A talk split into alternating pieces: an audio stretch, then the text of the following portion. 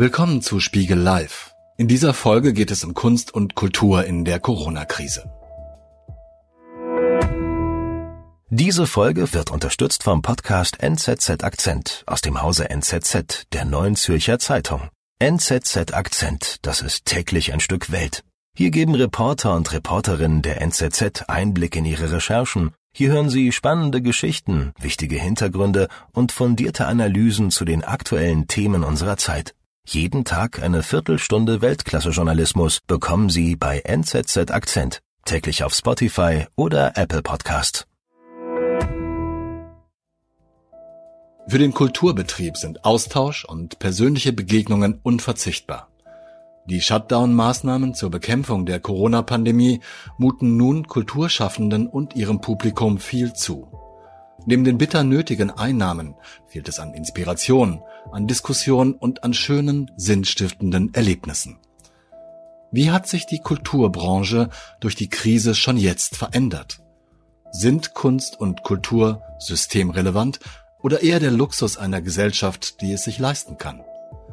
Über diese Fragen spricht Spiegelredakteur Markus Deggerich mit der Intendantin des Berliner Maxim Gorki Theaters, Shermin Langhoff, dem Berliner Kultursenator Klaus Lederer, der Berlinale Geschäftsführerin Mariette Riesenbeek und Christine Koschmieder, die als Autorin, Literaturagentin und Übersetzerin arbeitet. Das Gespräch wurde im Rahmen der Veranstaltungsreihe Spiegel Live in Kooperation mit der Urania Berlin aufgezeichnet. Herzlich willkommen, ähm, Herr Dr. Lederer, Frau Langhoff, Frau Rissenbeek, Frau Koschmieder, ähm, die Creme de la Creme fast der Berliner und vielleicht auch außerhalb von Berlin Kulturlandschaft. Ich freue mich sehr, dass Sie äh, sich die Zeit genommen haben für dieses Thema. Ähm, ich bedauere sehr, dass wir das nicht vor Publikum, aber für Publikum besprechen können.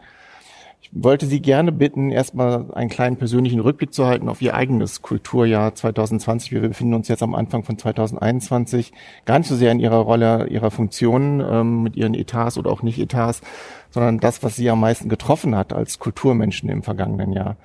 Ich fange ganz unfreundlich, nicht protokollarisch an mit der freien Autorin Frau Koschmieder und der Vertreterin der Provinz heute, der sächsischen.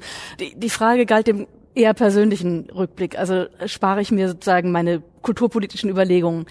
Aber natürlich bin ich als Autorin betroffen gewesen, weil ich zu der repräsentativen Gruppe derer gehöre, die prompt einen Roman im Frühjahr dieses Jahres herausgebracht hat, der erschienen ist äh, und seine Premiere am ersten Tag der abgesagten Leipziger Buchmesse gehabt hätte.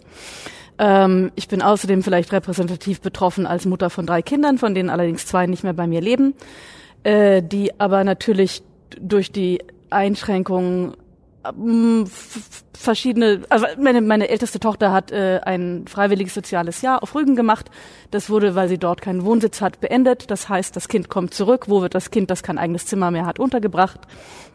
Und wie vermittle ich den Unterschied zwischen individuellen Heranforderungen an uns als Familie. Das war vielleicht, glaube ich, so das Hauptthema, zu sagen, wie spreche ich mit meinen Kindern, Freundinnen, Kolleginnen über die Anforderungen und wie gehe ich aber damit um, dass ich in einer Gesellschaft lebe, von der ich sehe, dass da draußen andere eine andere Einstellung zu den Maßnahmen haben und plötzlich bin ich als gesellschaftliches Wesen als Zoo und Politikum ganz anders gefragt, also wirklich auf, auf, auf die Probe gestellt, als das möglicherweise jemals in einem Jahr zuvor der Fall war. Das vielleicht äh, in Kürze. Frau Rissenbeck, die Berlinale hätte in wenigen Wochen ihre roten Teppiche ausgerollt. Ähm, wie war Ihr Kulturjahr? Weil die Berlinale war im vergangenen Jahr, wenn ich das richtig erinnere, das letzte große Festival, das überhaupt noch stattfinden konnte. 330.000 verkaufte Tickets, 18.000 Filmschaffende, 3.000 Journalisten, die sind jetzt nicht so wichtig, aber die waren auch alle da. Und heute äh, blicken Sie auf etwas, was vielleicht einen ganz anderen Charakter haben wird. Es hat im Lauf des Jahres hat sich natürlich auch ein bisschen geändert. Äh, vielleicht, dass man so im April, Mai noch, noch dachte, bis Februar 2021 wird sich das alles vielleicht wieder halbwegs normalisieren. Was ich für mich persönlich jetzt mitgenommen habe, ist, dass man doch seine Gewohnheiten sehr stark ändern kann. Ich habe sicher auch im Kulturbereich Sachen entdeckt, die ich möglicherweise sonst nicht entdeckt hätte, weil in der Fülle der, des Angebots man Sachen übersieht oder nicht auf alles ein Augenmerk hat. Und in meinen persönlichen Begegnungen mit Menschen hat der Spaziergang auf einmal eine ganz andere Rolle eingenommen. Also ich bin immer gern spazieren gegangen, aber vielleicht öfter alleine. Und jetzt hat man gemerkt, dass man äh, das als Moment auch nehmen kann, sich mit Leuten, mit Menschen zu treffen, mit Personen zu treffen, mit denen man sich sonst vielleicht nicht zu einem Spaziergang verabredet hätte. Das fand ich ganz interessant, dass das ein anderes Format geworden ist im Austausch. Und zum Beispiel war ich in einer Paul Klee-Ausstellung im Berggrün-Museum. Ich wäre nicht sicher, ob ich sonst da reingegangen wäre. Es verändert ein bisschen den Blick auf den Kulturbetrieb, weil man mehr geguckt hat, was ist möglich und was ist nicht möglich. Und was die Berlinale betrifft, äh, es war dann irgendwann klar, dass Februar keine Option mehr ist. Gleichzeitig merkt man, und ich bin natürlich viel im Austausch sowohl mit Filmschaffenden wie auch mit Kinobetreibern, wie sehr diese Menschen sich alle nach einem Moment sehnen, wo sie wieder ihr, ihr Werk dem Publikum zeigen können, wie auch alle anderen Kulturschaffenden sich das wünschen. Man fühlt sich dann doch sehr verbunden und versucht zu überlegen, was man möglich machen kann. Also ich möchte schon an das Mögliche denken und nicht von vornherein an das Nichtmögliche. Herr Lederer, Kultursenator ohne Kultur?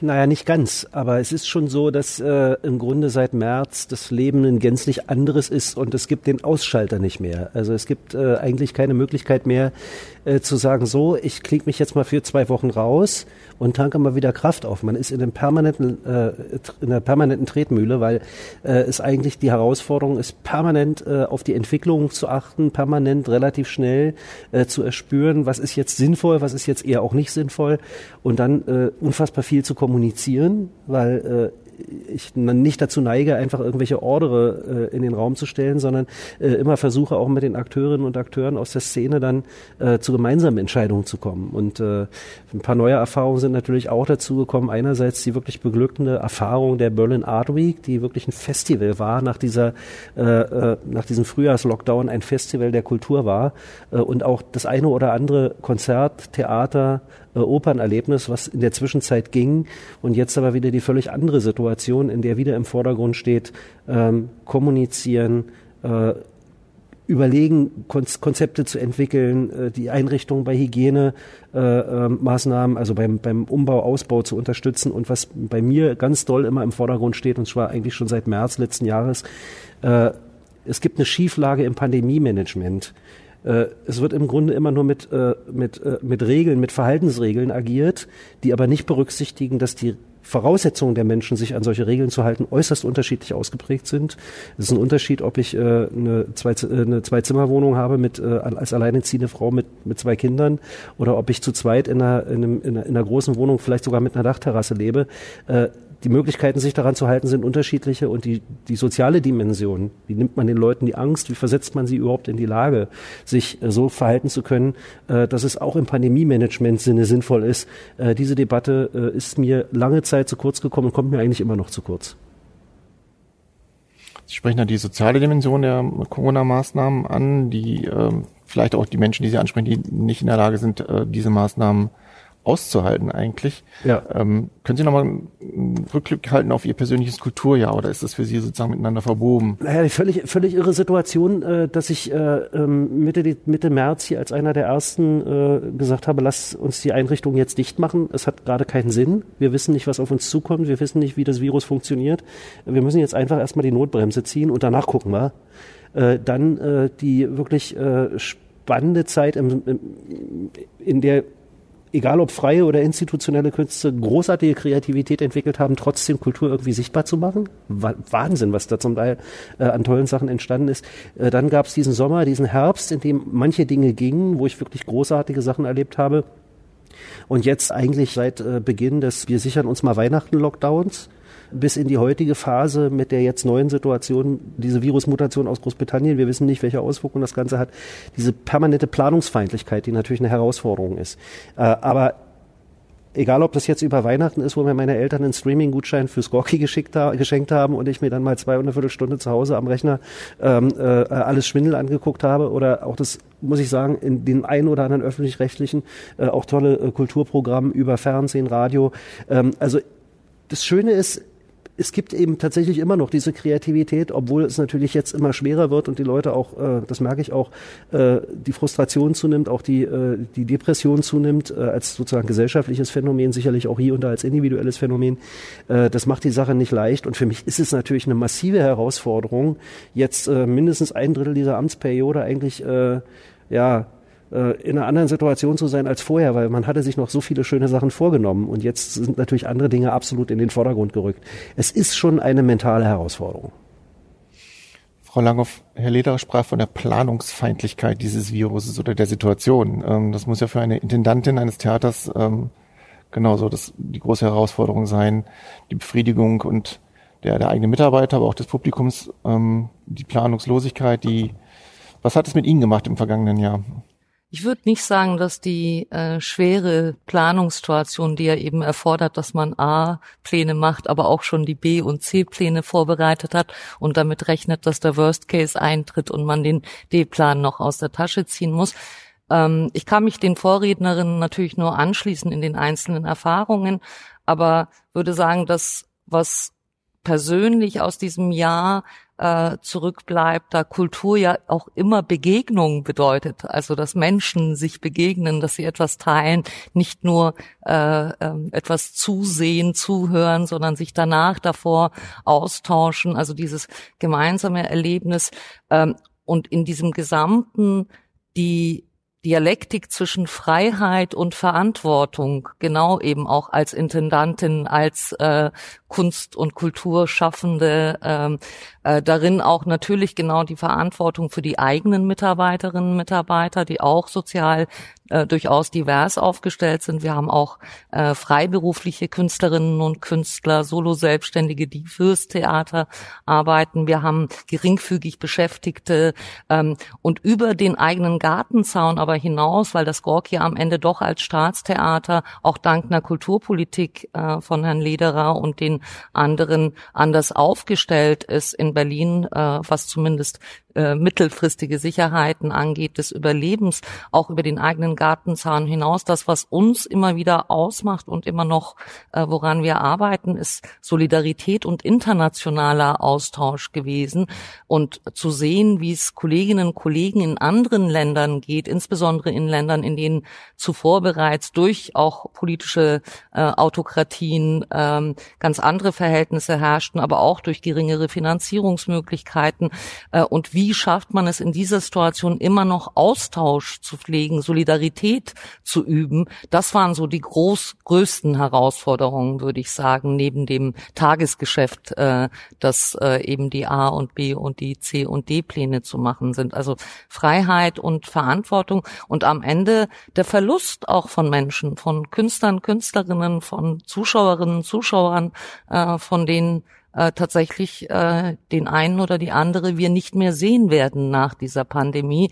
Ähm, das ist schon, also so die Endlichkeit, die Fragilität äh, ist, äh, würde ich sagen, die kulturelle Erfahrung schlechthin.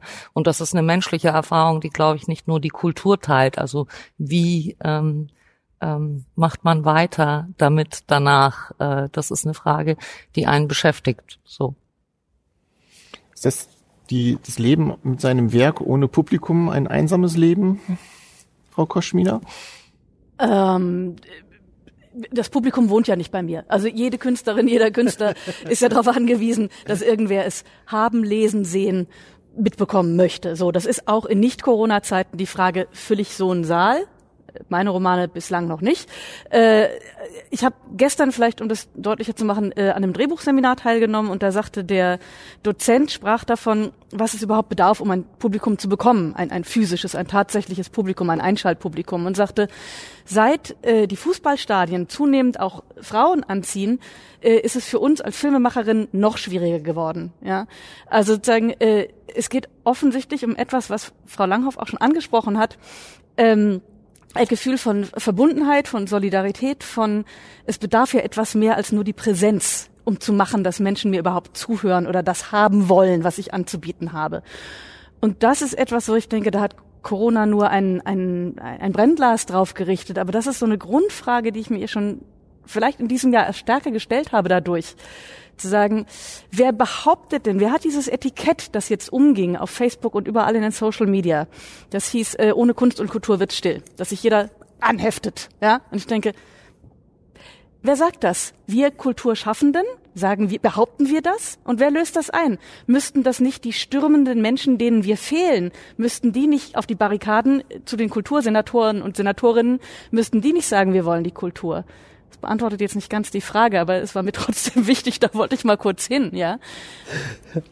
Ja, doch, es beantwortet die Frage insofern, als dass natürlich das Publikum nicht bei Ihnen wohnt, aber dieses Publikum natürlich auch weniger im Kontakt sind mit dem Publikum. Also Sie haben keine Lesung. Sie sagten, das, es war geplant, die Premiere des Buches auf der Buchmesse. Ähm, das ist ja, das macht ja was mit einem. Das ist sozusagen ein, das, der Echoraum geht verloren. Also wie wichtig ist das, das Echo des Publikums für den Künstler, Frau Langhoff? Das Wichtigste überhaupt, würde ich sagen. Äh darum geht es. Also äh, genauso wie Kunst und Kultur eben von Menschen gemacht wird auf der Bühne, so wird sie äh, äh, von Menschen gesehen, gehört, gefühlt äh, und reflektiert. Und im besten Falle wird noch mehr, in unserem Falle ist die Hoffnung immer wieder, dass ähm, über die Unterhaltung und über die Freude hinaus, äh, über Schlüsselmomente, die man erleben kann mit Kunst hinaus, man die eine oder andere äh, Frage und Aufklärung und äh, Hinweise mitnimmt, äh, die man weiterhin reflektieren, denken äh, und äh, vielleicht sogar fürs Leben gebrauchen kann.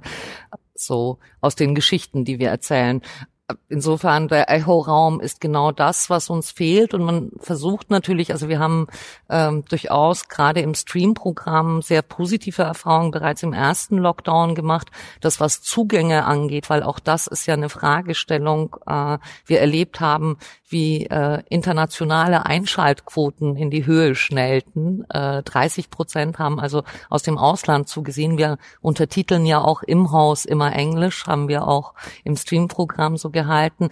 Das war eine besondere Erfahrung, dass man auf, auf einmal sozusagen andere Menschen erreicht oder mehr Menschen auch im, im Ausland erreicht. Wir haben versucht, durch interaktive Möglichkeiten, also Publikumsgespräche im Anschluss an solche Stream-Vorstellungen oder auch in der kulturellen Bildungsarbeit Workshops äh, ähm, anzubieten, die sehr gut angenommen wurden. Äh, trotzdem bleibt es natürlich äh, ein Ersatzprogramm auf eine Art und Weise, selbst bei den Dingen, die man spezifisch fürs Netz herstellt. Ich komme ja vom Film, habe jahrelang auch für die Berlinale gearbeitet. Auch dort äh, kann man sich eigentlich die Berlinale am Ende ohne die Begegnungen gar nicht vorstellen.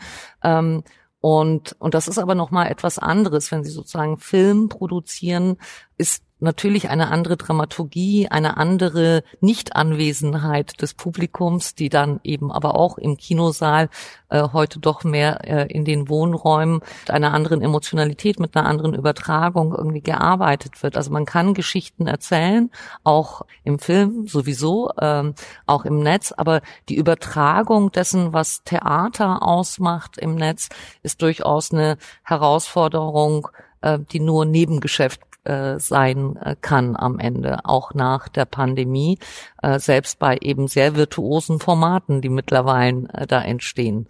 Die Konkurrenz zu dem, was an Kino, an Filmarbeit da ist, ähm, kann das nicht sein und sollte es vielleicht auch nicht. Sonst kehre ich zum Film zurück.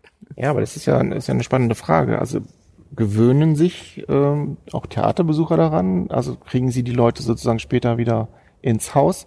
Oder wird man irgendwie träger und sagt, puh, der Stream reicht mir und dann kann ich anschließend noch Netflix gucken. Ich bin da wahnsinnig zuversichtlich tatsächlich, dass äh, es den Menschen genauso geht wie mir und vielen, mit denen ich spreche.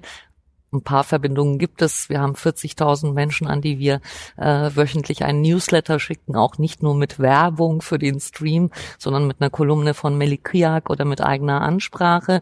Äh, und wir bekommen sehr viel Feedback jetzt in dieser Zeit. Und die Menschen vermissen tatsächlich äh, genau diese Begegnung genauso wie wir. Also das hat man aber auch schon im ersten Lockdown gesehen, wenn in Italien auf den Balkonen das erste Mal Musik gemacht wurde und alle auf die Balkone strömten. Also ich glaube, das Bedürfnis des Menschen, solange es uns Menschen gibt, nach Nähe, nach Austausch, nach äh, gemeinsamem Erleben, da bin ich sehr zuversichtlich, dass die nicht erlischen wird und gehöre nicht zu denen, die jetzt schon applaudieren, dass es uns bald nicht mehr gibt. Also äh, äh, die gibt's. Naja, also es gibt schon Menschen, die sehr äh, bereits für äh, die künstliche Intelligenz und ihre Möglichkeiten Post-Post denken ähm, und sich vor allem damit beschäftigen. Aber äh, ich äh, glaube immer noch an eine Mehrzahl von Menschheit, die die Begegnung, äh, die Emotionalität, das Menschliche, äh, das sich austauschen, das sich umarmen, das Empfinden braucht. Und äh, insofern glaube ich auch tatsächlich, so konservativ das klingen mag, dass es Theater geben wird, auch nach dieser Pandemie und dass die Menschen uns die Bude einrennen werden, wenn die Pandemie vorbei ist, weil sie äh, Sehnsucht haben, genau, nach dieser Begegnung. Die, äh, das Wichtige ist eben genauso auf der Zuschauerseite dafür zu sorgen, dass diese sich Tickets noch leisten kann, um es jetzt zugespitzt zu formulieren, äh, und äh, wir wiederum die Mittel noch haben, äh, neue Kunst zu produzieren. Das sind vielleicht die Dinge, ähm, um die wir uns parallel, um die sich vor allem natürlich auch Kulturpolitik gerade ja kümmert. Frau Risbeck, Frau Langhoff sagt, Sie werden ihr das Theater an die Bude einrennen nach dem Ende des Lockdowns. Ähm, Sie müssen dann konkurrieren, oder? Also, also einmal denke ich, dass Theater und und Online-Erleben von Theater vielleicht noch ein bisschen was anderes ist, was, was im Filmbereich läuft, weil das Audiovisuelle natürlich durch die Streaming-Plattformen schon sehr professionalisiert worden ist. Und der Unterschied zwischen dem Erlebnis, dem gemeinsamen Erlebnis eines Films im Kino und dem Erlebnis eines Films auf einer Streaming-Plattform vielleicht ein kleinerer Unterschied ist als Theater und Theater online. Ähm, gleichzeitig bin ich eigentlich sicher, dass Frau Langhoff und auch wir, also dass das Gorki-Theater und die Berlinale beide ihre Publika haben und das auch gemeinsam geht. Ich hoffe natürlich schon auch, dass äh, man uns die Bude wieder einrennt, aber ich denke, es wird eine Weile dauern, bis das Vertrauen in dem gemeinsamen Erlebnis im Kinosaal auch wieder da ist. Ich befürchte aber, dass die, sowohl die ästhetische Form wie auch die Dramaturgie auf Streaming-Plattformen dauerhaft eine ganz andere ist als die, die wir im Kino sehen. Und ich würde es als eine große Verarmung empfinden, wenn künftig das audiovisuelle Angebot sich nach den Streaming-Plattformen und deren Anforderungen richten würde. Und ich glaube, das würde das Publikum auch nicht mitmachen. Aber ist für Sie die Berlinale noch ein Festival, wenn es so ähm, organisiert, wie Sie es jetzt planen müssen? Das ja, haben Sie sich ja nicht ausgesucht.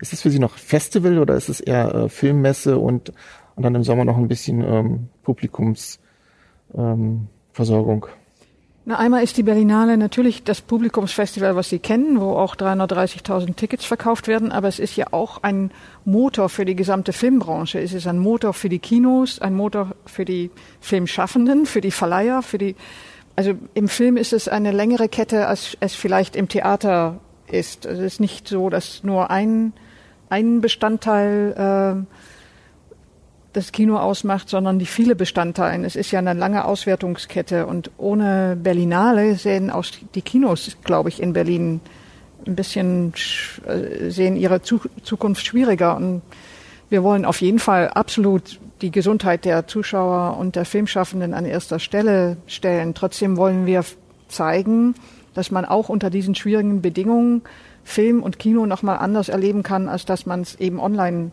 erleben kann. Und wir merken alle, dass die Filmschaffenden, die Produzenten, die Regisseure, Regisseurinnen wirklich sehr danach sich sehnen, wieder einen Austausch mit dem Publikum zu haben. Sie müssen sich schon vorstellen, dass ein Filmschaffender, der dessen Film online läuft, der kriegt ja nicht mit, wie wird darauf reagiert. Das ist ja, das versendet sich ein bisschen im Äther. Es ist nicht so, dass man diese geballte Reaktion spürt oder auch Presse schreibt ja ganz selten über Produktionen, die online zu sehen sind. Da fehlt ganz viel an Resonanz oder was du auch äh, Echo-Raum äh, genannt hast, Sherming. Also dieses, dieses Gefühl zu wissen, das hat man geschaffen und das sehen die Leute jetzt und wie reagieren die darauf, das Gefühl fehlt vollkommen.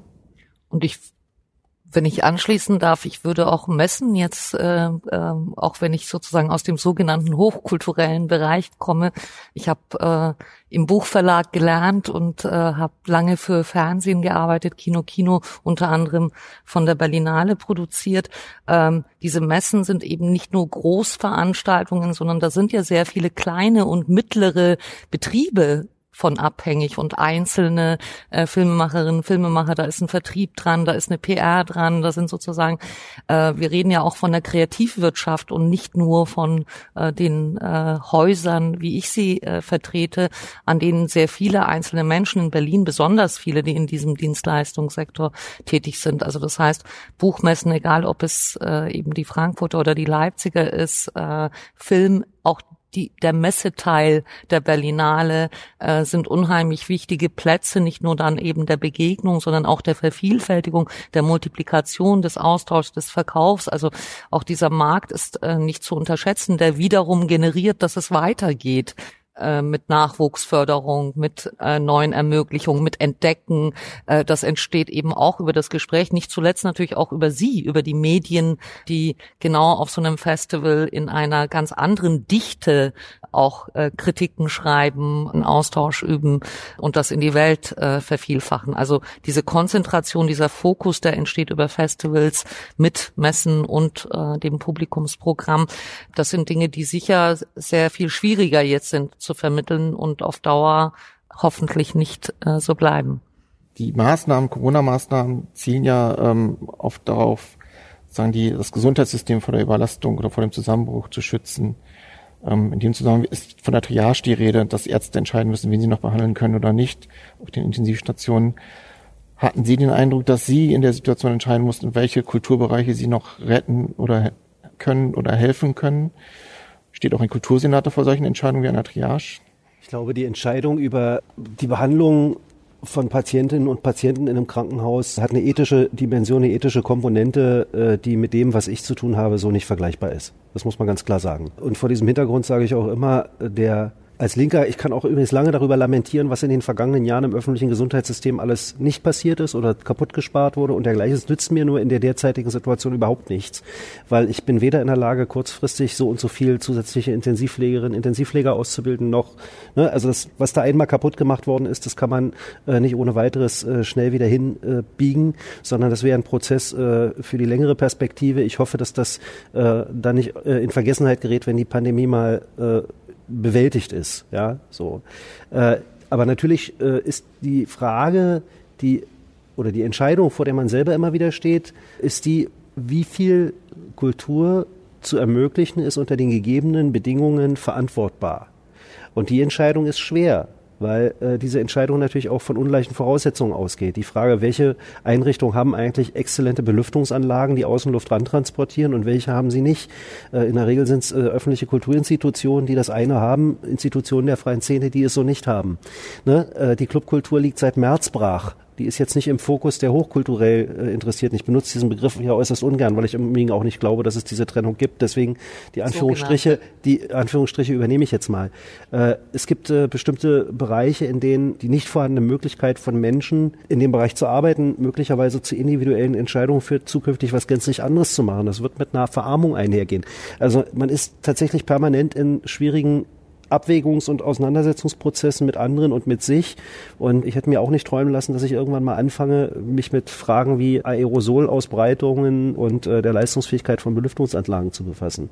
Aber um nochmal auf den Ausgangspunkt zurückzukommen, es gibt, glaube ich, Konstanten und Variablen. Die Konstante ist eigentlich, seit man äh, von der Entwicklung der menschlichen Gattung sprechen kann, gab es Formen, sich in irgendeiner Weise zu entäußern. Das, was wir heute unter Kunst verstehen. Es wurde getanzt, es wurden gemalt in Höhlen, es wurden Skulpturen äh, hergestellt, es äh, wurde musiziert. So.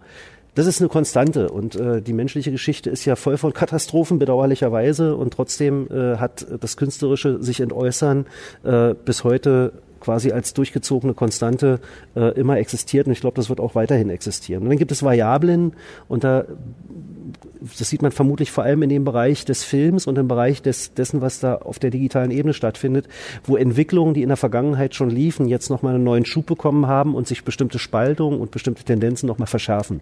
Und das ist natürlich was, was mir äh, Sorgen macht, wo ich aber umgekehrt auch sage, das ist natürlich kein Selbstläufer, sondern das hat natürlich auch mit gesellschaftlich geschaffenen Rahmenbedingungen zu tun. Warum äh, ist das gesamte digitale Feld eigentlich kein Gemeingut, sondern äh, in der Hand einiger derjenigen Plattformen, die über diese Plattformen verfügen und demzufolge diese Infrastruktur auch beherrschen und demzufolge natürlich über eine Machtposition verfügen, die die öffentliche Hand, die demokratisch kontrollierte Regierungen so nicht haben.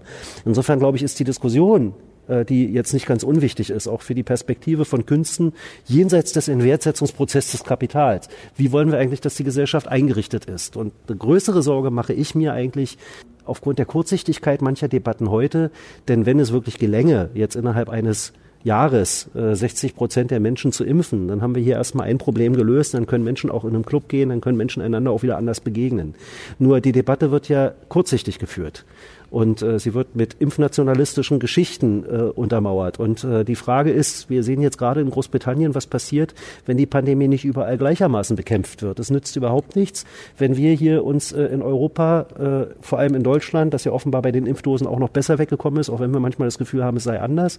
Äh, wir können uns ja alle durchimpfen, aber wenn es nicht gelingt, in Südafrika, in Indien, äh, in den Ländern des Südens, mindestens mit gleicher Kraft das Problem zu lösen, dann stehen wir möglicherweise in anderthalb Jahren da und haben es mit einer Mutation Infektion zu tun, gegen die der Impfstoff dann nicht mehr hilft. Und dann entsteht ein wirkliches Problem. Also wenn das keine absehbare Perspektive des Endes hat, sondern diese Form des Beschränkens, ja, des sozusagen Beschränkens um der, um der puren Notwillen Menschenleben äh, zu sichern, dann noch über einen viel, viel längeren Zeitpunkt geschieht in so einem globalen Raum, dann wird das Verwerfungen nach sich ziehen, die, das macht mir, das, das ist etwas, was mich eigentlich fast noch viel mehr besorgt, äh, als die Frage, wie wir jetzt über dieses Jahr kommen. Frau Koschmiller, die, das, was er anspricht, der Kultursenator, hat ja auch, ist auch eine Frage von Solidarität, nicht nur innerhalb der Kulturszene, sondern auch international. Ähm, also das Virus kennt keine Grenzen, das Impfen, sagten Sie, äh, wird gerade als Impfnationalismus äh, auch missbraucht. Auch in Anführungsstrichen. Hm. Genau. Ähm, wie geht es Ihnen damit? Also Sie denken Sie mit ein bisschen, ich will es mal ein bisschen doof sagen, Neid auf, auf die Etats von Frau Rissenbeek und Frau Langhoff. Und, ähm, Danke. Ist, genau auf diese Frage, als ich eben so er einsprang. Von den Konstanten und den Variablen. Ich behaupte mal, Sie sind ja. eine Variable. Na, ich wollte zunächst mal darauf raus, äh, darauf hinaus. Ich hätte jetzt nicht den Begriff der Triage verwendet, aber in, in eine ähnliche Richtung ging, wäre meine Frage gegangen, die ich jetzt stellen kann, weil der Begriff der Kultur- und Kreativwirtschaft ja schon viel und ich habe mir auf dem auf der Fahrt hierher den Monitoring-Bericht äh, des Wirtschaftsministeriums zur Kultur- und Kreativbranche nochmal angeguckt und habe ihn dann relativ großzügig äh, um mich geworfen, weil ich gesehen habe, dort wird natürlich mit Zahlen, die ich jetzt alle anführen und zitieren könnte, hantiert. Aber in diese Kultur- und Kreativbranche fällt unter anderem die Gaming-Industrie hinein, die einen wahnsinnig großen Anteil daran trägt. Und damit wird etwas deutlich. Dann wird noch aufgesplittet zwischen Festangestellten, sozialversicherungspflichtig Beschäftigten, freiberuflich, dann äh, anteilig Freiberuflichen und, und, und. Und was damit geschieht, ist so eine Art Priorisierung beziehungsweise Hierarchisierung. So, ja, wer ist systemrelevant? Ich bin systemrelevanter als du und ein äh, subventioniertes Haus hat definitiv mehr Zuschauerinnen im eigenen Wohnzimmer als eine freie Autorin. So. Und ich, nee, dieses Spiel mitzuspielen ist ganz gefährlich. Da sind wir nämlich bei dem, was Herr Lederer auch gerade sagte. Die Fragestellung hat schon viel früher angefangen. Und wenn ich dann als Beispiel Aachen, ein 8000 Einwohnerort, in den ich gerade zu ziehen dabei bin, äh, an der Elbe, mir angucke, Kino hat noch den Schriftzug dran, ist zu. Theater? Nein. Naherholungsgebiet? Nein. Schwimmbäder? Nein. Aber nicht wegen Corona, sondern die Frage ist, was ist einer Gesellschaft, die einen Kuchen an Geld hat, wie viel wert und was ist subventioniert und gefördert worden? So. Und natürlich frage ich mich dann, wie entscheidet zum Beispiel ein Berliner Kultursenator? Ich komme ja nun aus Sachsen. Ich weiß, wie in Sachsen Programme aufgelegt werden. Wie werden Entscheidungen getroffen? Aber tatsächlich ist das zu kurzsichtig, das nur in Corona-Zeiten zu fragen, sondern überhaupt, wie viel Wert ist uns das, was vermeintlich nur Geselligkeit und Connectedness bedeutet, nämlich die Anwesenheit auf einer Berlinale, in einem Theatersaal, auf einer Lesung oder von mir aus auf dem sprichwörtlichen Dorfplatz.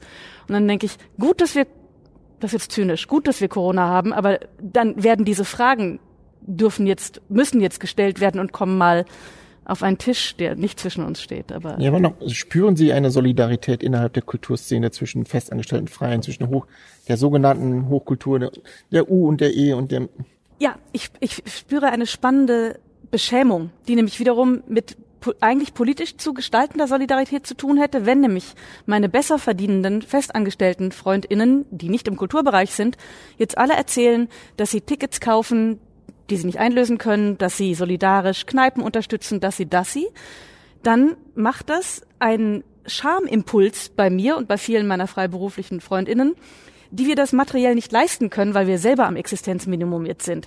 Das heißt, ich muss mich schämen, nicht solidarisch sein zu können und denke, nein, eigentlich möchte ich auf diesen Staat, den ich mitgestalte und für den ich mitverantwortlich bin, zeigen, sagen, ich möchte nicht, dass Solidarität eine individuelle Frage, die mit dem Geldbeutel zu tun hat, ist. Absolut.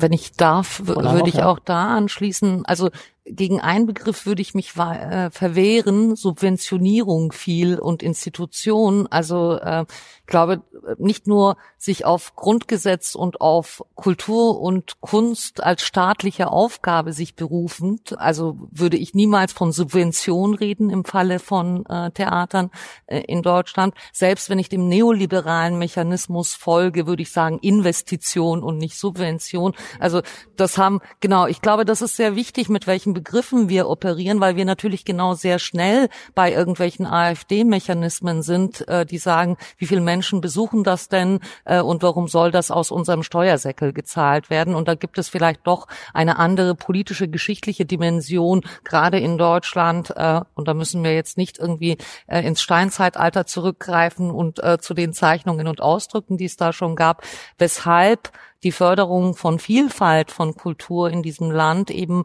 als staatliche Aufgabe definiert ist. Das finde ich enorm wichtig und auch sich da nicht ausspielen zu lassen, die Institutionen gegen die Freien, weil die Verflechtungen natürlich auch unglaublich sind in allen Branchen, würde ich sagen, auch im, äh, ich komme wie gesagt aus äh, dem Verlagswesen, auch im Kontext von äh, Literatur und Buchverlagen. Ich würde aber auch absolut mit Ihnen gehen, genau diese Fragen von der Relevanz sich selbst zu stellen, wann ist man warum relevant, was für eine Agitation, äh, Aktion gibt es mit dem Publikum. Das Theatersterben, genauso wie Sie sagen, hat viel früher angefangen, selbst in Wuppertal. Äh, also da muss man jetzt nicht nach Anklam gehen oder ähm, in andere kleinere Orte äh, in einer Infrastruktur, in der vielleicht insgesamt sozusagen äh, Dinge verloren gehen. Wir haben auch die Situation erlebt, dass in einer Stadt wie Bonn nicht in irgendeiner Kleinstadt, sondern in einer ehemaligen Regierungsstadt es Petitionen gab, äh, Schwimmbad anstatt Theater, also äh,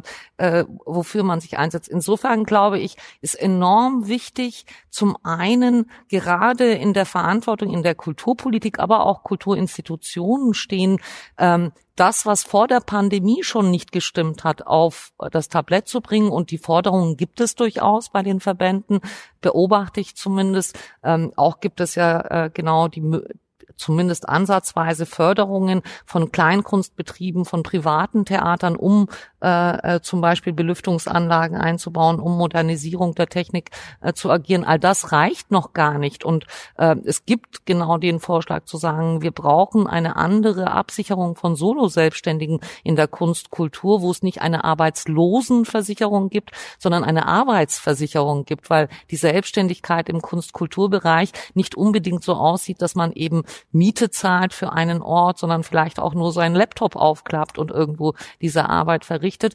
Ähm, und ich glaube, wir müssen sogar einen Schritt weiter gehen. Also wir haben erlebt, wie Medien, wie Zeitungen, wie selbst eben die öffentlich-rechtlichen, also was brauchen wir an Non-Profit-Organisationen und äh, damit die Freiheit von Meinung, von Kunst und ihre Multiplikation, die wir in der Gesellschaft, in der sich ja Vereinfachung, Polarisierung und Okkupation und äh, retardierende reaktionäre Bewegungen äh, gerade äh, auf dem ähm, Vormarsch befinden, äh, was braucht das Land, ein demokratisch verfasstes Land, äh, das eben genau auf diese Meinungsvielfalt und auf diese Vielfalt von Kunst und Kultur und Stimmen angewiesen ist, das zumindest festgestellt hat, spätestens 48, äh, aber auch darüber hinaus und seitdem. Also ähm, und ob es diese Solidarität gibt oder nicht, ist, finde ich, eine sehr wichtige Frage. Wo fängt sie an, wo hört sie auf? Ich glaube, dass, dass es sie noch nicht zu Genüge gibt. Aber auch da, glaube ich, sollte man nicht die Einzelnen,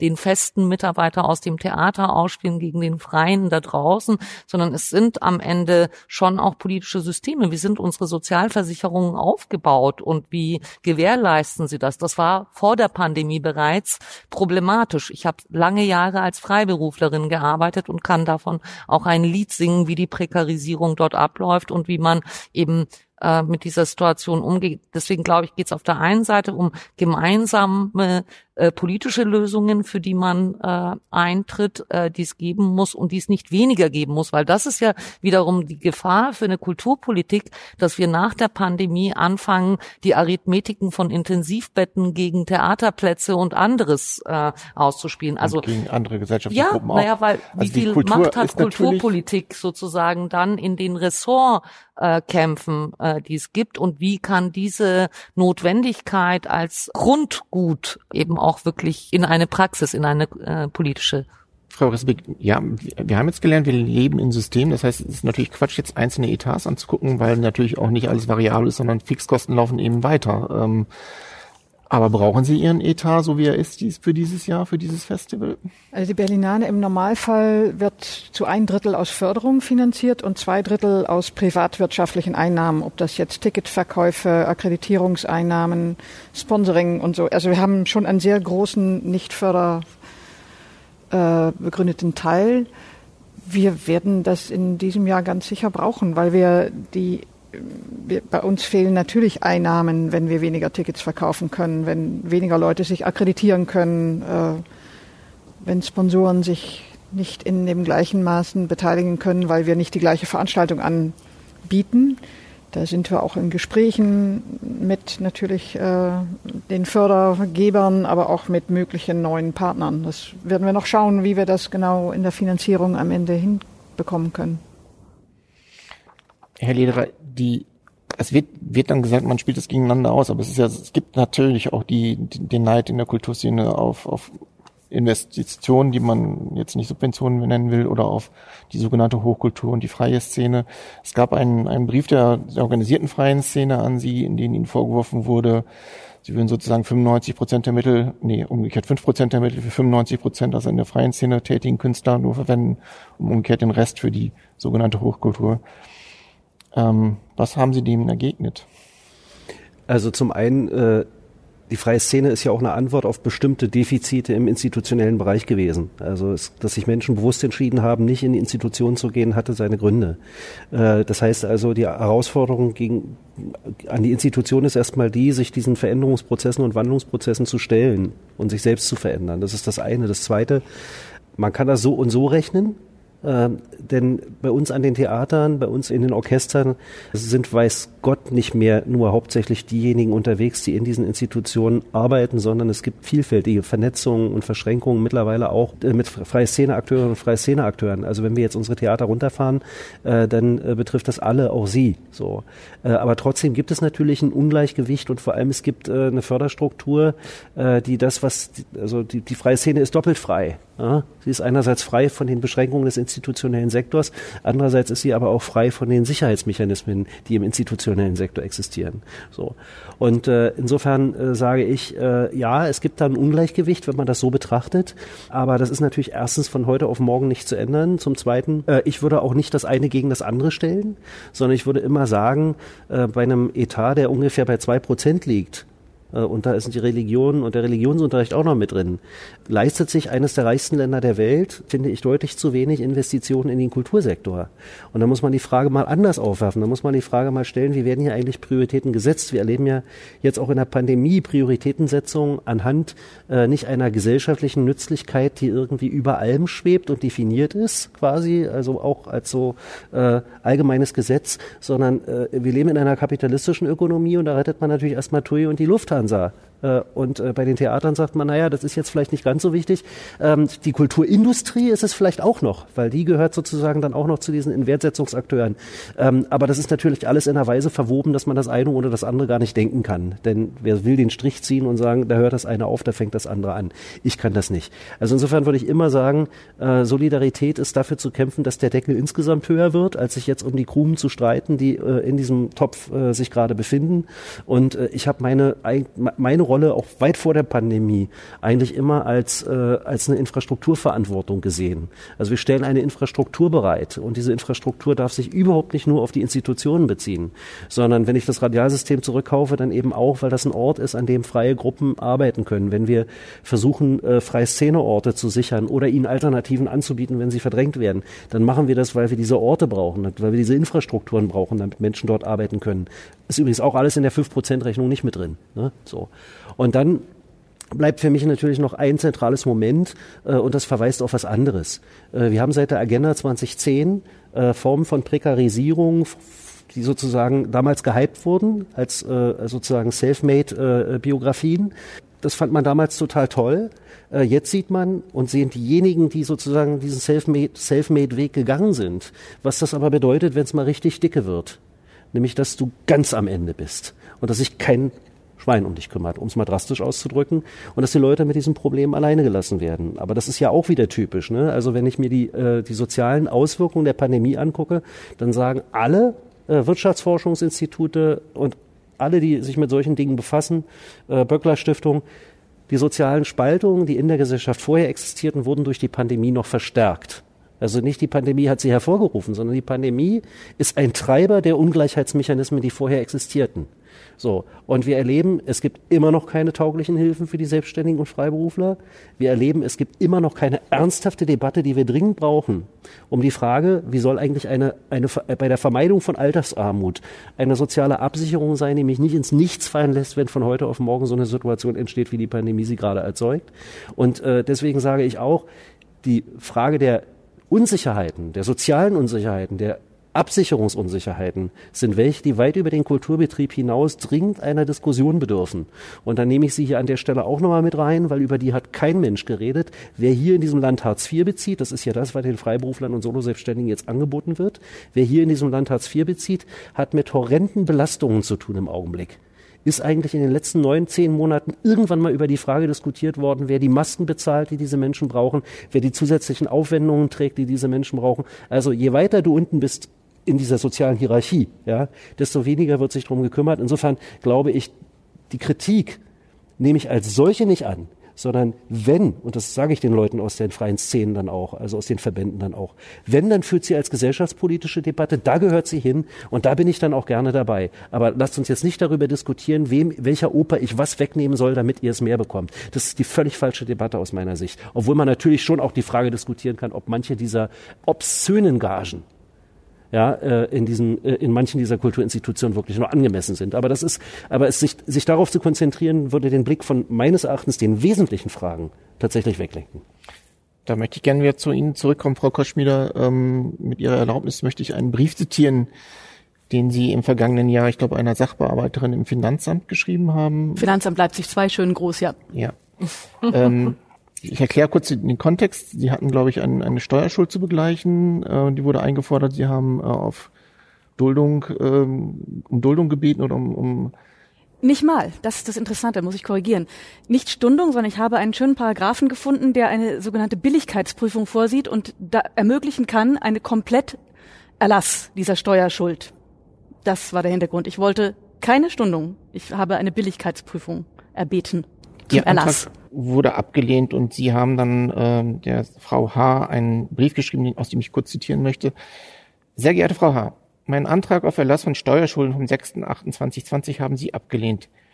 Ich habe in den vergangenen 17 Jahren Selbstständigkeit als alleinerziehende, verwitwete Mutter von drei Kindern keine Steuerschulden erzeugt und jede finanzielle Krise aus eigener Kraft bewältigt. Angesichts der inzwischen akut drohenden Vernichtung meiner wirtschaftlichen Existenz bitte ich heute um erneute Billigkeitsprüfung, ob der Erlass meiner Steuerschulden möglich ist. Der notwendige Lebensunterhalt kann derzeit und absehbar nicht bestritten werden. Zur Deckung der monatlichen Betriebskosten sowie persönlicher Lebenshaltungskosten habe ich bereits den Überziehungskredit meines Geschäftskontos erhöht und ausgereizt. Genauso verhält es sich mit dem Dispo-Kredit meines Privatkontos. Darüber hinaus habe ich die Ausbildungsversicherung meiner Tochter verwendet, um den Geschäftsbetrieb aufrechtzuerhalten. Ähm, wenn, wenn Sie hören, was Herr Lederer gerade gesagt hat und sich an Ihren Brief erinnern und auch an die erneute Ablehnung ihrer, Ihres Antrags, ähm, eigentlich müssten Sie aufspringen und wütend werden. Und ja, mit Wut ist politisch relativ wenig zu bewegen. Und das Fatale ist, ich bin ja noch zu privilegiert. Ich habe zwar akademische Ausbildung, ich kann sowas artikulieren, ich kann sowas öffentlich machen, ich werde auf solche Podien eingeladen. Ja, ich denke dann aber eher an Menschen und Sie haben das vorhin erwähnt, Herr Lederer, äh, die, die Ich-AGs, ja, diese, diese Selfmade-Geschichten. Was vor allem mit dem Scheitern einhergeht, ist ja Scham, ja, dass man sich noch für das eigene Scheitern verantwortlich macht. Und was ich mit diesem Brief versucht habe, war nicht zu versuchen, das Finanzamt zu Tränen zu rühren, was mir auch nicht gelungen ist. Wir haben eine Lösung hinterher gefunden, aber um mal deutlich zu machen, dass die Menschen, die da sitzen, von denen gerne die Allgemeinheit oder bestimmte Schichten denken, die wollen doch nur Geld abfassen, die wollen doch nur Subventionen oder die wollen doch nur kassieren, zu sagen, guckt, was bestimmte Menschen erstmal tun, bevor sie überhaupt eingestehen, äh, dass sie bedürftig sind beziehe übrigens, und auch da passe ich gut ins Beispiel, ich beziehe jetzt für das letzte Kind, was noch bei mir wohnt und mich, wir kriegen jeder von uns 81 Euro ALK 2 bis März gewährt. Ich will da so schnell raus wie nur irgendwas wieder, aber ich, ich, ich will das nur aufzeigen. Tatsächlich war das dann die Lösung, neben der Tatsache, dass ich ein ähm, ein Darlehen über 50.000 Euro inzwischen aufgenommen habe. Davon ist die Steuerschuld bezahlt, weil eine Steuerschuld kann nicht gebilligt erlassen werden, äh, wenn zeitgleich noch Privatdarlehen stehen, weil Steuerschuld hat Vorrang. Das hieß, mir wurde gesagt, solange Sie Ihre Privatdarlehen haben, können wir Ihnen das nicht erlassen, weil sonst andere kommen und sagen, wieso, die hätte sich doch irgendwie anders kümmern können. Sie müssen zuerst die Steuerschuld zahlen, bevor Sie Privatschulden zahlen dürfen.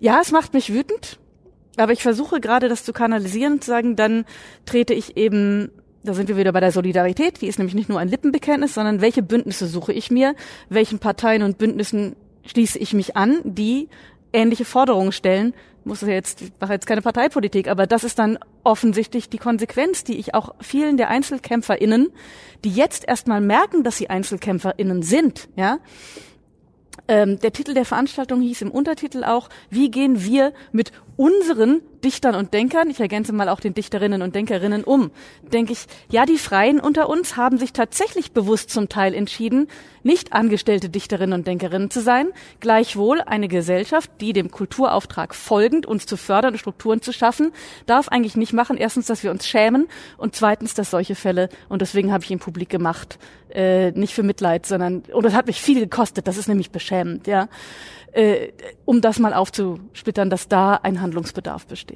Ja, wütend, ja, bin ich. Wir die, also wir haben die Mäzenaten, wir haben die Kulturindustrie, klar. Wir haben das, was die Investitionen nennen.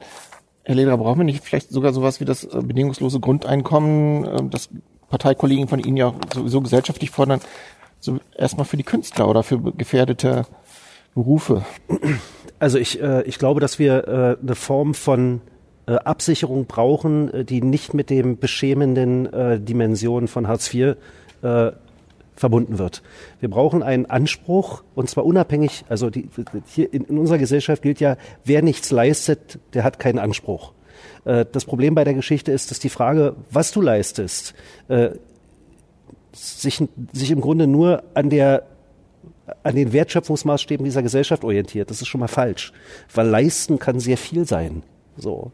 Äh, und äh, es gibt auch viele Menschen, die heute zunehmend gar nicht mehr in der Lage sind, ihre äh, wahre Arbeitskraft an den Arbeitsmarkt zu tragen, weil schlicht äh, auch immer mehr äh, gesellschaftliche Bereiche mechanisiert werden, weil die verausgabte Arbeit für dieselbe Warenmenge nicht mehr erforderlich ist und so, und so weiter und so weiter. Also wir haben Veränderungen, gesellschaftliche Veränderungen der Reproduktion, auf die braucht es Antworten.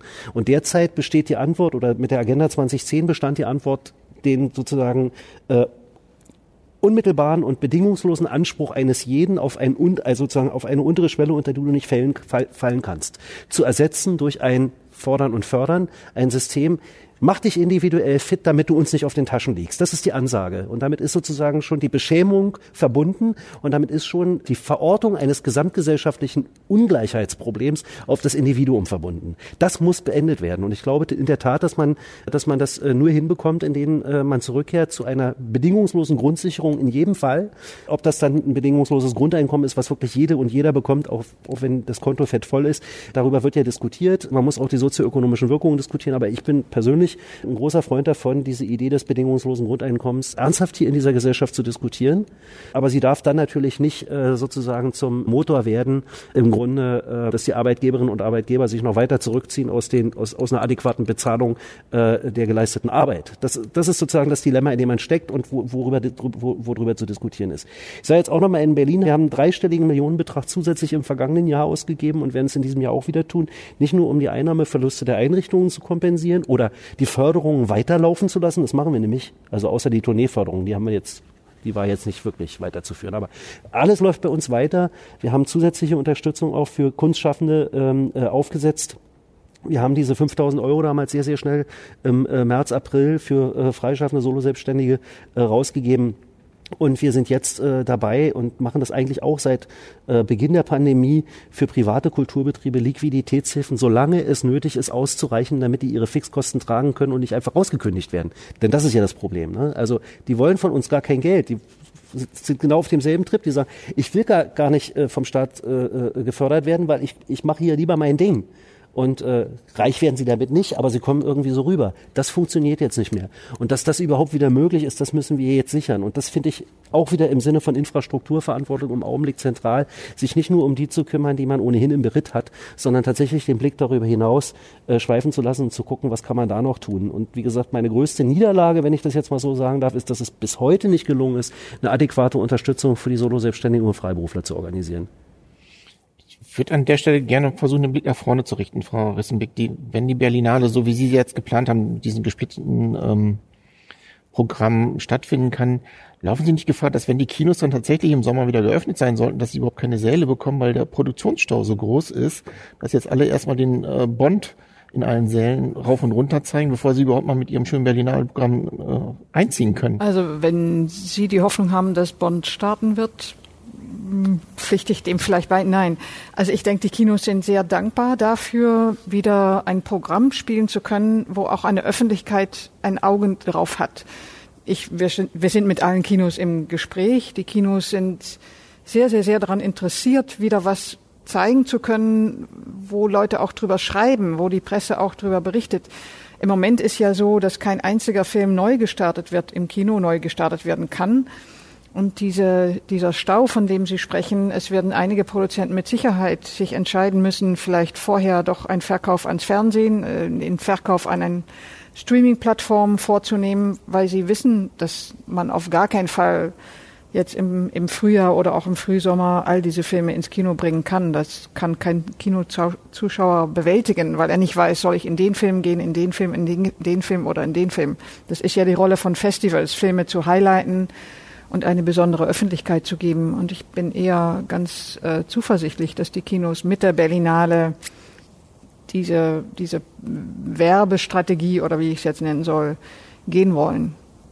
Da habe ich keine Bedenken. Ich will es nochmal anders fragen, wenn, wenn, wenn sozusagen der Vorhang wieder aufgeht für alle, ähm, beginnt dann so ein, ein Wettrennen um die Ressource Aufmerksamkeit, auch um die Orte, um die Plätze. Also es werden Tourneen nachgeholt, es wird äh, also es ist ja auch viel, viel produziert worden. Ich nenne es mal Produktion in der Kultur in, in der Corona-Zeit, die dann in die Öffentlichkeit drängt. Also es ist irgendwie, stelle ich mir vor, wie so ein, wie so ein, wie so ein Rausch und jeder will aber auch sein Publikum erreichen, ähm, von, von, vom Musiker bis zum, vom, bis zum, bis zur Lesung.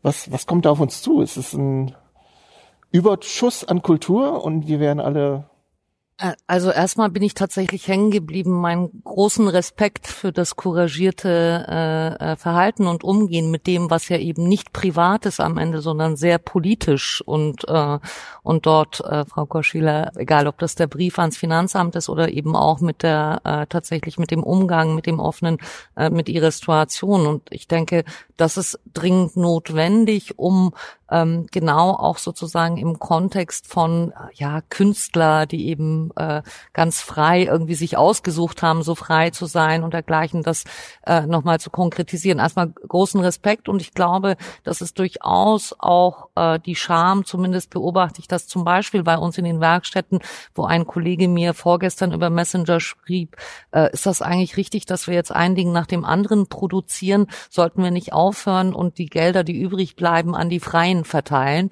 Ähm, und ich sagte, ähm, landeshaushaltsrechtlich äh, äh, besteht diese Möglichkeit jetzt nicht direkt, aber natürlich gibt es erste äh, Dinge, die wir versuchen. Also das heißt, wenn wir jetzt eine Stream-Plattform haben, ist es im, äh, im Anfang so, dass wir jetzt die Autoren alle mit Tantiemen bezahlen können mit dieser Streaming-Plattform.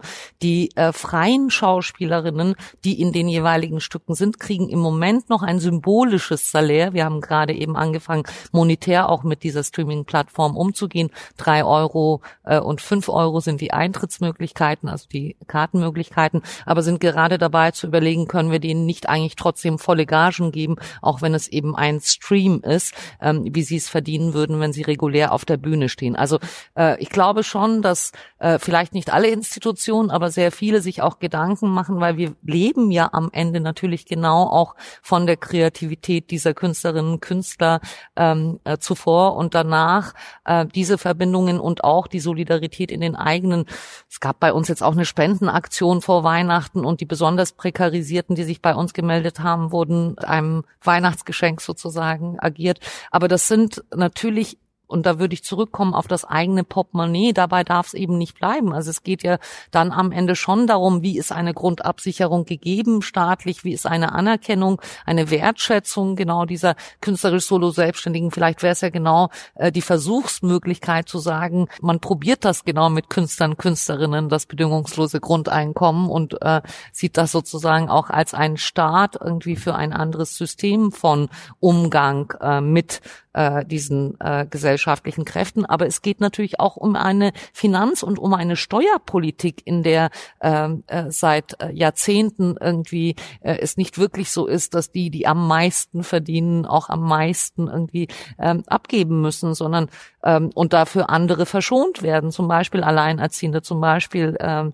äh, Familien mit, äh, mit vielen Kindern. Also es geht schon auch um eine Gerechtigkeitsdiskussion, die eine größere politische Diskussion ist, wie Herr Lederer sie zum Teil aufgemacht hat, zwischen Ressorts, aber gesamtgesellschaftlich. Deswegen fand ich eben schwierig, dass man ansetzt, jetzt genau in der Kultur zu sagen, der Feste und der Freie, die Institution und äh, äh der Freiberufler, zumal die Verflechtungen eben da sind. Zur äh, eigentlichen Frage, die sie hat. Ähm, und äh, was die Kannibalisierung, wenn ich das mal einmal so nennen darf, angeht, äh, der äh, Produktion und der Stau, den Sie benennen, wir haben ja jetzt auch äh, durchaus bis ähm, äh, Ende Dezember äh, vorproduziert. Also wir haben im Moment äh, zwei Produktionen, es sind noch nicht so viele, ähm, die wir vorproduziert haben, die noch nicht vor Publikum prämiert haben. Pardon, es sind schon drei. Ähm, und wir haben eine Produktion jetzt entschieden, nur äh, für äh, das Netz äh, zu produzieren. Und das wird es schon partiell geben. Also wenn wir davon ausgehen, dass Juni vielleicht der erste Monat ist, ähm, äh, wir hoffen, es ist früher, aber ähm, wenn dann die Berlinale äh, stattfindet, wenn dann alle Theater in Berlin gleichzeitig die Premieren, die sie vorproduziert haben, rausbringen, dann kann man sich die Situation vorstellen. Äh, wir gehen aber ja davon aus, dass es immer noch Pandemiebedingungen sind, so dass sozusagen gar nicht die reguläre Zahl der Zuschauer gefragt ist. Ähm, das wird man man sehen. Das wird es partiell geben. Ich glaube nicht, dass nach den Erfahrungen dieses Jahres es um, also äh, das Ganze nicht auf einer falschen Konkurrenz äh, äh, sich zuspitzen wird. Ich glaube, dass das Publikum sich sehr gut aussuchen wird, was es wirklich braucht an Begegnung, was äh, wichtig ist, was zu priorisieren ist ähm, und es dann nicht um eine äh, nur Marktkonkurrenz, wer ist als erster dran, wer ist am lautesten geht, ähm, sondern vielleicht eben, was erzählt man, was ist wirklich relevant, wo gibt es Identifikationsmomente, was macht Sinn, also dass wir vielleicht noch sinnvoller produzieren, als wir es zuvor getan haben, dass wir vielleicht auch weniger produzieren, als wir es zu, zuvor getan haben. Also dass all das, was so Beschleunigung war, was Eventisierung, was Festivalisierung ja auch im Theaterbetrieb war. Ähm, äh, natürlich in einer Stadt wie Berlin geht es auch sehr viel um Aufmerksamkeit generieren, weil es so viel gibt in der Gleichzeitigkeit, dass wir da vielleicht auch hinzugelernt haben. Ähm, dass manchmal weniger mehr ist und äh, man auch die eine oder andere sinnvolle Produktion länger spielen kann und äh, das Weniger hat aber natürlich auch immer Auswirkungen. Das darf man nicht äh, geringschätzen. Also das heißt, dass es so viel Nachwuchsförderung gab, dass so viele Produktionen gleichzeitig ähm, dann so viele Freiberuflerinnen und Freiberufler zum Beispiel beschäftigen, dass gerade die Festivals. Äh, genau, da ist ja ich sag mal, auf die, diese Welle des Überflusses oder des Überangebots, dass die jetzt vielleicht auf uns zukommt, kann ja eine, kann ja ein tiefes Tal kommen, äh, in dem sichtbar wird, dass diese Krise vielleicht auch dafür gesorgt hat, dass viele Menschen sich nicht mehr für den Weg der Kreativität entscheiden wollen, einfach aus Existenznot oder Angst und sich gar nicht mehr den Mut aufbringen, den Sie, Frau Koschmieder, ja immer noch haben und beweisen. Das höre ich von vielen Kolleginnen und Kollegen und uns tatsächlich. Einfach auch künstlerischer Nachwuchs verloren geht Ja. oder eben auch Kunst, äh, an Kunst und Kultur interessiertes Publikum, weil die äh, weniger lernen. In der Schule sind die ersten Fächer, die über den Jordan gegangen sind, Musik, Kunst und Theater-AGs oder so. Und die Leute gewöhnen sich vielleicht daran, dass man mit Pizza und Netflix vielleicht ganz gut über die Runden gekommen ist und ähm, interessieren sich einfach nicht mehr für andere Formen. Also ich will es mal so sagen, dass auf, auf dieses Überflussangebot kann ein, kann ein tiefes Loch kommen. Und meine Frage ist, sind Sie darauf vorbereitet? Ich würde sagen, äh, wir können gar nicht auf alles vorbereitet sein. Das ist ja, es sind ja gerade auch die Frage sozusagen, äh, postpandemisches Theater ist eine, die wir spekulativ nur äh, im Moment beantworten können. Aber ja, also es ist nicht so, dass wir krallen an äh, an dem was ist. Also ich habe irgendwie, ähm, es gab so lange der deutsche Bühnenverein hatte mal, vielleicht erinnern Sie sich, äh, so ein Logo: Theater muss sein. Also wir haben erfahren, dass Theater nicht sein muss äh, in dieser Zeit. Äh, etwas anderes musste sein, das Theater zumachen, dass sich Kulturpolitik, Kulturpraxis solidarisch verhält, weil da unseren Beitrag äh, leisten wir gerade auch dadurch, dass wir ähm, äh, nicht offen sind. Unseren Beitrag leisten wir sozusagen gegebenenfalls auf anderen Ebenen mit einer gesamtgesellschaftlichen Situation. Ich glaube, dass diese Erfahrungen schon Zäsuren sind und die werden Auswirkungen haben. Die haben jetzt schon Auswirkungen. Also äh, ab Abgänger äh, von den jetzigen Schauspielschulen zum Beispiel sind nicht alle untergekommen, weil sehr viel weniger Kolleginnen und Kollegen rausgegangen sind aus Engagements. Also natürlich gibt es nicht die Fluktuation, die vorher da gewesen ist. Ähm, das, das wird alles Auswirkungen haben, aber ähm, ich denke, das ist das Mindeste, das sozusagen und An Herrn Lederer. Na, nicht eingreifen. Ich wollte nur sagen, jetzt, äh, jetzt wo wir heute hier sitzen, glaube ich, kommt jetzt erstmal der Zeitpunkt, an dem wir auch darüber reden müssen. Und ich habe im Übrigen auch im Dezember schon gesagt, überlegt euch, ob ihr alles produzieren müsst, was ihr auf Halde habt oder was ihr euch vorgenommen habt. Man muss jetzt auch nicht alles produzieren. Und ja, man kann auch sparsam mit Haushaltsmitteln umgehen. Und ja, auch die Kulturverwaltung hat dann andere Ressourcen, um im freien Bereich mehr zu machen. Das ist von den Intendanten sehr unterschiedlich verstanden worden, um es vorsichtig auszudrücken. Weil für manchen ist es ein Schnitt ins eigene Herz, auch nur eine Produktion vom Spielplan runtersetzen zu müssen, weil diese, die, gerade diese Produktion so systemrelevant ist, dass man auf keinen Fall auf sie verzichten kann. Das ist jetzt ein bisschen ironisch gemeint. Wir sind jetzt erstmal in der Situation, dass wir noch nicht wissen, was mit dieser neuen Virusmutation auf uns zukommt. Ich bin, übermorgen werde ich wieder Schalten mit den Einrichtungen machen und werde ihnen sagen, fahrt runter probt auch nicht unbedingt jetzt alles. Ihr müsst jetzt nicht jedes Stück proben. Es muss nicht jede Kulisse jetzt gebaut werden. Streicht auch mal ein Stück. In der allergrößten Not geht das. Wir sind in einer Pandemie. So. Und äh, wie gesagt, solidarische Umverteilung im Rahmen des politisch Möglichen bei uns. Äh, ja, ich freue mich auch über jeden Cent, der in den Einrichtungen derzeit nicht ausgegeben wird. Ich sage Ihnen aber auch, spart nicht bei den Freien. Spart nicht bei den Ausfallhonoraren. So, das ist die Ambivalenz, in der man sich dann befindet, sondern das möchte ich ja explizit. Also, dass da, wo äh, Institutionen Solidarität organisieren, können sie das dann auch machen mit den Ressourcen, die ihnen zur Verfügung stehen. Man weiß nicht, was kommt. Ich gehe natürlich erstmal davon aus, dass äh, die Frage, wie äh, äh, Kulturschaffende mit dieser Situation umgehen und wie spannend sie mit dieser Situation auch umgehen, dann am Ende die Frage der Relevanz äh, real ähm, äh, erst aufwirft und dann die Leute, die auch beantworten. Ne? Also hat, hat die Kunst eine Antwort oder Angebote von Antworten oder einfach schafft sie spannende Diskursräume für das, wo Leute das Gefühl haben, das ist was, äh, ja, das, das, da werden jetzt Fragen gestellt, über die ich auch nachdenke. Da ist es jetzt spannend, mit Menschen zusammen diese Dinge mal zu diskutieren. So. Und ansonsten glaube ich, natürlich wird es in gewisser Weise auch ein Fest der Lebensfreude geben. Und äh, mehr als aufmachen am Abend kann ein Theater auch nicht. Also die Theater haben vor der Pandemie aufgemacht, waren mal voller, mal weniger voll. Dasselbe gilt für Konzertsäle und Galerien. Äh, das wird nach der Pandemie dann auch wieder so sein. Äh, möglicherweise gibt es dann am Anfang mal ein paar Premieren mehr. Aber erstmal wird es da sein, dieses Theater, und ich oder die, dieser, dieser, dieser Kultursektor wird da sein. Und äh, wie gesagt, äh, ich bin da, ich bin da ein bisschen bei Frau Koschmieder. Also ich habe auch immer von dieser Systemrelevanz geplärrt, aber eigentlich glaube ich, persönlich, dass im Kapitalismus systemrelevant nur das ist, was den Entwertsetzungsprozess unmittelbar befeuert, jedenfalls aus der Logik kapitalistischer Entwertsetzung. Die langfristigen Erhaltungsinteressen der Menschheit oder spannende Dinge, die zum Menschsein auch noch dazu gehören, sind es im Zweifelsfall nicht unbedingt so sehr. Aber schön wäre natürlich, wenn in diesen, in, in Hinblick auf diese Fragen äh, äh, Kunst durchaus auch ein bisschen Pain in the ass of the system ist. Also das darf ruhig auch sein. Man muss nicht sozusagen sich äh, an dieser Stelle sozusagen in so eine Rolle reindrängen, äh, die die man vorher vielleicht auch gar nicht so gerne angenommen hätte. Ähm, was systemrelevant ist, ist die Förderung freier Künste. Das ist systemrelevant. Ja. Darf ich Da drauf ich anspringen? Gerne, ja, sehr gerne. Ich wollte deswegen zu Ihnen kommen. Wie frei ist denn die freie Autorin bei der Ich würde jetzt ungern als freie Autorin antworten, sondern ich würde mit dem Kulturpessimismus, der eben anklang, von wegen, gehen die Theater jetzt alle unter, vehement, Einspruch euer Ehren, begründet sich gleich. Zweitens würde ich einen Bitterfelder Weg 2.0 gerne vorschlagen. Und drittens würde ich, sozialistischer Realismus? Drittens würde ich Metropolen-Bashing gleich noch mitbetreiben, weil wir eben nämlich schon von sprachen. Ja, es wird erstmal eine Zeit lang eine Überproduktion geben an vorproduzierten Stücken. Ich kenne es aus dem Literaturbetrieb, dass ganz viele Titel gestrichen werden mussten, geschoben werden mussten. Da gibt es quasi ein- eine Überfüllung. So. Ich sprach aber vorhin auch von der gern zitierten äh, ländlichen Raum, ja, äh, strukturschwache Gebiete, unterversorgt, infrastrukturell unterversorgt. Nehmen wir Aachen, Sachsen-Anhalt bei Dessau.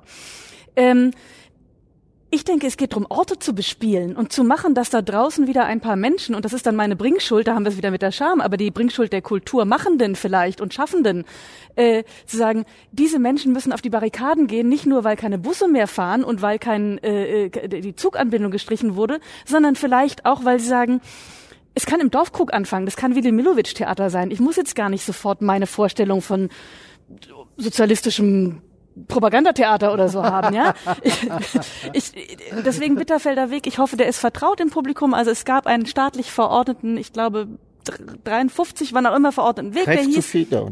greift zur Federkumpel, also zu sagen, was haben die Kulturschaffenden überhaupt noch mit der Lebensrealität von produzierenden Menschen, von normalen Menschen, von James Bond guckenden Menschen zu tun. So.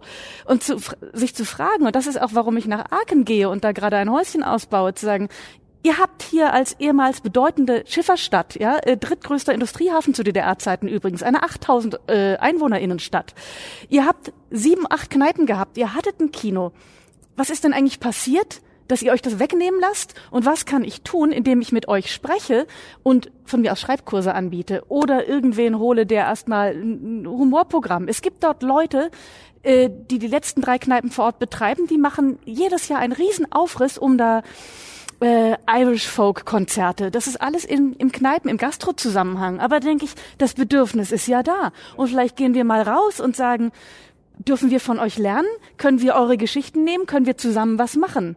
Ähm, das ist jetzt sehr visionär und utopisch, aber ich dachte, so ein bisschen äh, Vision Frau traue ich auch noch kann, reinbringen. ich, kann ich die Berlinale einen Außenstandort aufmachen? Ja, oder gerne Skorki. Also kommen Sie alle nach Aachen. Es gab durchaus auch äh, in den vielen Gesprächen, die ich auch mit Kinobetreibern und Kinoverbänden geführt habe, in der Tat Vorschläge, will die Berlinale nicht auch was in Marburg machen und hier in, in anderen Städten. Also da, da gibt es ein Interesse, äh, das ist auf jeden Fall vorhanden.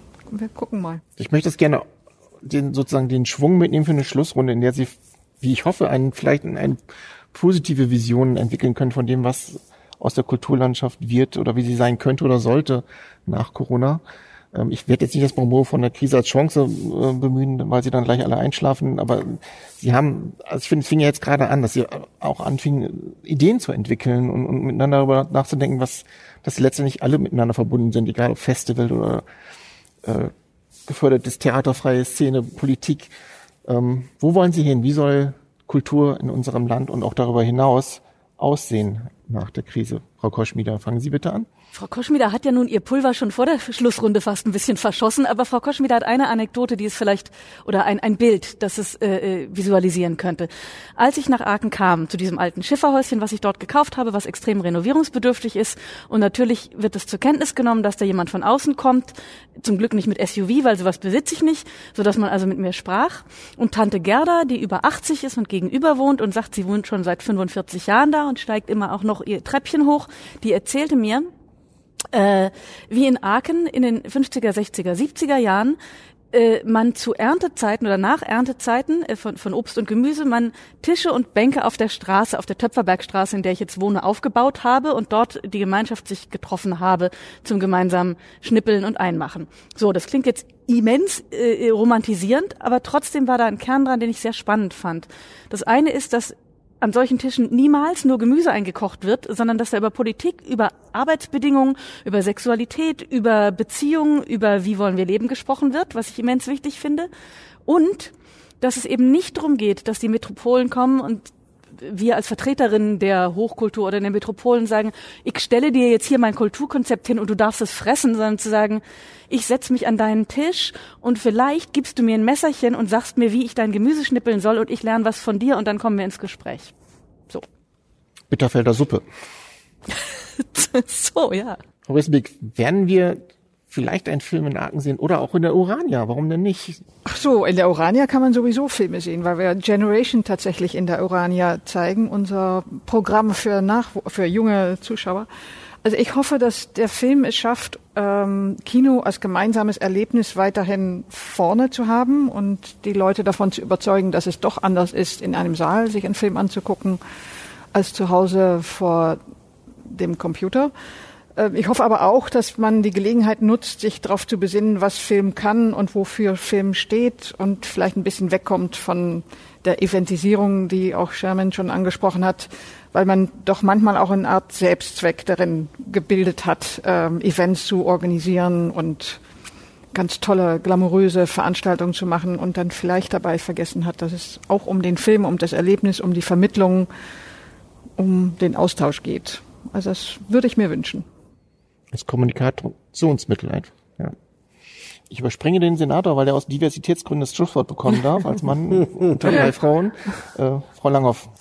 Ja, ich würde sagen, dass äh, gerade am Gorki oder für uns äh, eine spezifische ähm, Theaterarbeit äh, in den vergangenen äh, sieben Jahren, in denen ich das Glück habe, auch dieses Gorki äh, äh, mitschaffen zu dürfen, äh, entstanden ist, die durchaus eben vielleicht nicht direkt einen argen Zusammenhang hat, aber den Zusammenhang hat, dass viele Menschen auf dieser Bühne stehen, hinter dieser Bühne stehen, im Backstage-Bereich genauso wie in der Autorinnenschaft, gerade in der Nachwuchsförderung, die zuvor auf deutschsprachigen Bühnen keinen Platz hatten, weder auf der Bühne noch dahinter, dass darüber hinaus wir äh, spätestens seit 2015, seitdem wir das Exil-Ensemble gegründet haben, haben, äh, aber auch mit vielfältigen anderen Einzelprojekten uns auch kümmern, also so der kleine Mikrokosmos, die kleine Gorki-Gesellschaft sehr offen ist ähm, und genau mit diesen Kolleginnen und Kollegen, die im Exil in Berlin leben, äh, Programme, Projekte, Produktionen macht, dass also ähm, genau sich kümmern um die sogenannten Benachteiligten oder denen, die nicht per se Zugänge haben zur Kunst, Kultur, durchaus auch mitten in Berlin stattfinden kann und nicht selbstverständlich immer schon stattgefunden hat oder nicht zumindest überall stattgefunden hat.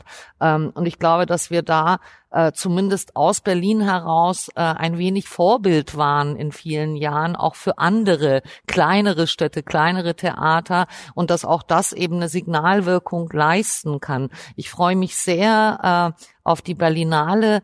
Äh, eines der fantastischsten Erlebnisse war die letzte, als ich Futur 3 äh, gesehen habe und viele Protagonistinnen, äh, Protagonisten, äh, die eben ähm, ja, äh, ich würde sagen, äh, durchaus auch durch Gorki gegangen sind oder ähm, äh, durch Gorki ähm, beeinflusst worden sind. Ein Film, den ich sehr empfehlen kann. Ich glaube, er ist auch, äh, ich weiß nicht, ob er gestreamt wird, aber er äh, er ist zu sehen ähm, von äh, jungen, also das ist dann so post-postmigrantische äh, Film, wenn man so will.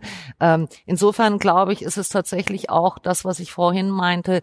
Äh, wir werden noch mehr darauf achten, gesellschaftlich relevante, sinnvolle Dinge, also zu schauen in unsere Stadt und zu sagen, äh, was wird auch äh, gebraucht, wer lebt in dieser Stadt, was sind die Konflikte in dieser Stadt ähm, und wer hat noch keine Zugänge dazu zu sprechen, dazu zu erzählen äh, und damit umzugehen. Ähm, insofern geht es vielleicht nicht nur darum, nach Aachen äh, zu gehen, sondern eben auch von dort, wo man sich jeweils befindet, äh, sich die Frage, warum machen wir das, für wen machen wir das und wie machen wir das, nochmal dringlicher zu stellen äh, nach diesem ganzen pandemischen Theater.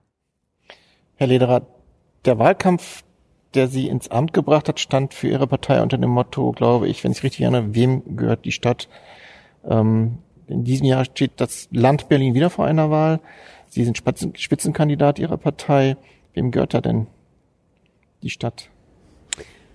Na, das, da ist ja eine, da ist ja eine Frage aufgeworfen worden und der Versuch einer Antwort, nämlich, äh, dass äh, Berlin als Stadt nur funktionieren kann, wenn so ein Gemeinwesen was Gemeinsames hat. Und es kann sich nur die Leute, die in so einer Stadt leben, selber miteinander erarbeiten. Das geht nicht mit Basta-Politik, das geht nicht von oben, das geht nicht mit Ausverkauf, äh, das geht nicht mit der Hoffnung auf irgendwelche Investoren, die von außen reingeflogen kommen und diese Stadt schön machen, sondern es geht nur, indem man setzt auf die quasi äh, auf die Kräfte, die in der Stadt selbst existieren. Und äh, wem gehört die Stadt? Da bin ich jetzt auch bei dem Punkt. Also als ich 2017 gesagt habe, Kulturpolitik ist für mich Infrastrukturpolitik, äh, braucht es viele Sätze, um den Leuten zu erklären, was ich meine. Meine Hoffnung ist, dass ich das nach der Pandemie nicht mehr muss weil es sich eigentlich von selbst erklärt. Und äh, da steht äh, Kulturpolitik eigentlich pass pro toto für alle anderen Formen von Politik auch. Es muss darum gehen, Möglichkeitsräume im Grunde zu erarbeiten, zu schaffen, in denen Leute die Möglichkeit haben, ihr Leben selbst zu gestalten und wir in der Stadt gemeinsam unser Gemeinwesen gestalten können. Das ist das, was mich interessiert und das ist das, warum ich Politik mache. Und ich hoffe, dass äh, ja ähm, ich halte von diesem äh, von diesem Bon mot äh, der Krise als Chance auch nichts. Das ist eine Phrase, und es ist übrigens auch eine gefährliche Phrase, weil es kann auch furchtbar nach hinten losgehen, so eine Krise. Ähm, aber ich hoffe, dass natürlich irgendwie diese positiven, diese produktiven äh, Momente da, äh, also dass Leute zum Engagement finden und äh, dass man diese Dinge anpackt, dass das, dass das gelingt. Das hoffe ich sehr. Ich danke Ihnen sehr, dass Sie sich in dieser außergewöhnlichen Situation trotzdem bereit erklärt haben für das Gespräch hier in der Urania. Ähm, ohne Publikum, mit Abstand. Ähm, es war trotzdem eine sehr, sehr aufschlussreiche, kreative, kunstvolle, kulturvolle, engagierte und mutige Runde, wie ich finde. Ähm, Spiegel Live in die Urania danken. Bleiben Sie der Urania treu, die kämpft auch ums Überleben. Ähm, sollten Sie den Wahlkampf gewinnen, vielleicht sogar vom Stellvertretenden zum regierenden Bürgermeister aufsteigen, schlage ich vor, treffen wir uns als erstes hier in der Urania und reden über das, was dann kommt. Ähm, ich wünsche Ihnen allen äh, mit Ihren Projekten weiterhin viel Erfolg. Danke für das Kommen. Ich wünsche allen Zuhörerinnen und Zuhörern ein kulturvolles Weiterleben durch die Pandemie. Bleiben Sie gesund und vergessen Sie nicht die Kultur. Vielen Dank. Auf Wiederhören. Danke für die Gesprächsleitung. Danke. Vielen Dank. Gerne. Das war Spiegel Live, ein Gespräch über die Kulturbranche in der Corona-Krise. Entstanden in Kooperation mit der Urania Berlin. Aktuelle Informationen, Fotos, Videos und Berichte von unseren Veranstaltungen finden Sie unter spiegel-live.de. Oder abonnieren Sie einfach diesen Podcast, um künftig keine Episode zu verpassen. Spiegel Live finden Sie überall, wo es Podcasts gibt, zum Beispiel bei Spotify oder Apple Podcasts. Und wenn Sie uns Feedback zu diesem Podcast senden wollen, schreiben Sie einfach an podcast.spiegel.de.